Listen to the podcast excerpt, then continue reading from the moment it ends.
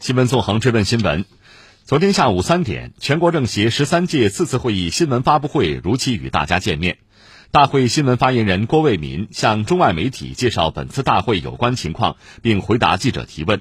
郭卫民通报，全国政协十三届四次会议于今天下午三点在人民大会堂开幕，三月十号下午闭幕。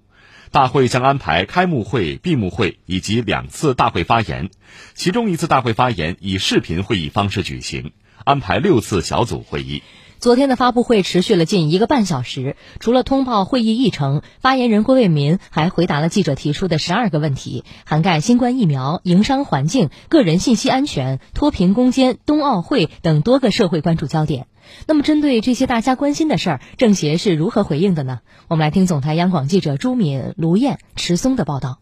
当前新冠肺炎疫情仍在全球蔓延，疫苗是人们最关心的问题之一。在全球疫苗竞争中，中国的新冠疫苗备受关注。有人质疑疫苗实验数据的透明度以及疫苗的安全性和有效性。郭卫民对此回应：中国始终把疫苗的安全性、有效性放在第一位。截至二月底，中国已累计接种疫苗五千二百多万剂次。会上通报，截至二月底，中国已向六十九个国家和两个国际组织提供疫苗援助，向二十八个国家出口疫苗。有人认为，中国正在优先向其他国家出口疫苗，通过疫苗外交获取更大影响力，而不是专注于在国内推广疫苗接种。郭卫民称，这种想法十分狭隘。呃，我也注意到有人啊质疑中国是通过应用疫苗来扩大地缘政治影响力，这种说法想法。是十分狭隘的。疫苗啊，是防控并战胜疫情的重要手段，也是当前啊国际社会抗疫合作的重要内容。中国宣誓啊，将疫苗作为全球公共产品，支持鼓励中国企业同有关国家开展疫苗的研发和生产合作，加入世界卫生组织新冠肺炎疫苗实施计划，积极推动疫苗在全球的公平分配。不久前，党中央庄严宣告，我国脱贫攻坚战取得了全面胜利，创造了彪炳史册的人间奇迹。发布会现场有记者提到，有人质疑中国现行扶贫标准低于国际贫困标准。郭卫民回应，单从收入上看，我国脱贫标准就高于世界银行制定的极端贫困标准。我国的脱贫标准啊，是一个综合性的标准，从收入上看，高于啊世界银行制定的极端贫困标准。我国在脱贫攻坚中啊，还强调两不愁、三保障。目前啊，贫困人口全部实现了不愁吃、不愁穿，全面实现义务教育、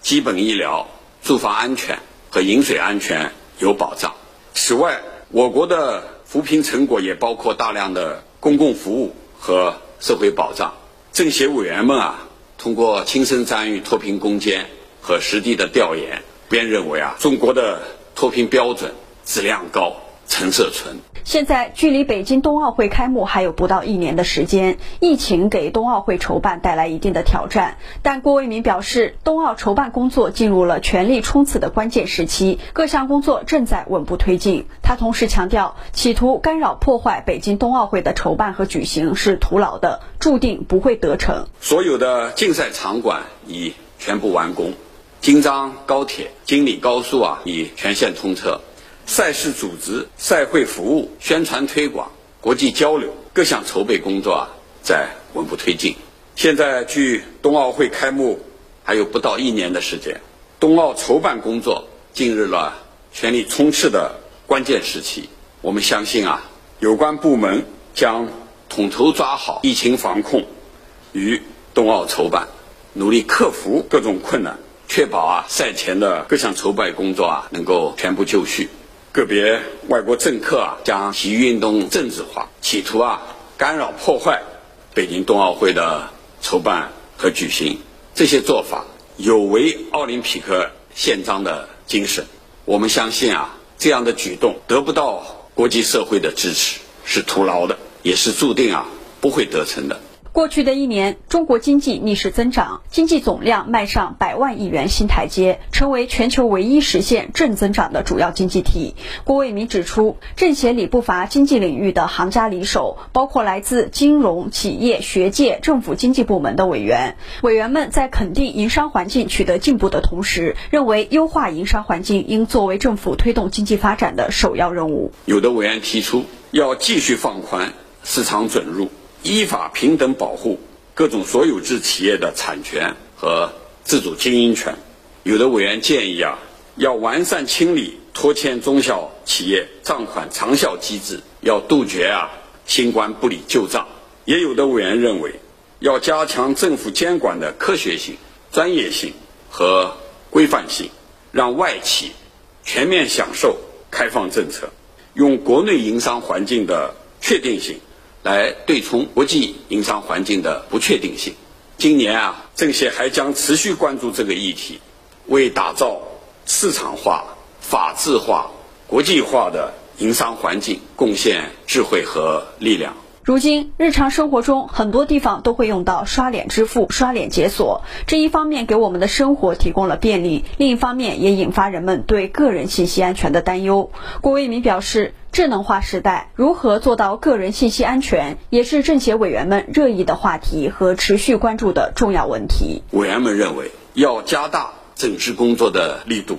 严格落实好各项文件规范，要加快完善法律制度。进一步加强监管和执法，对侵犯个人隐私和个人信息安全的行为啊，要进行严厉的打击和惩处。政协委员中啊，有一些互联网企业的负责人，他们也参加了相关议题的讨论，也表示啊，要加强行业自律，处理好服务和管理的关系，严格落实企业的主体责任，保障好用户的合法权益。目前啊，个人信息保护法草案已提请全国人大常委会审议。这一法律的颁布和实施，对保护个人信息安全啊，将发挥重要的作用。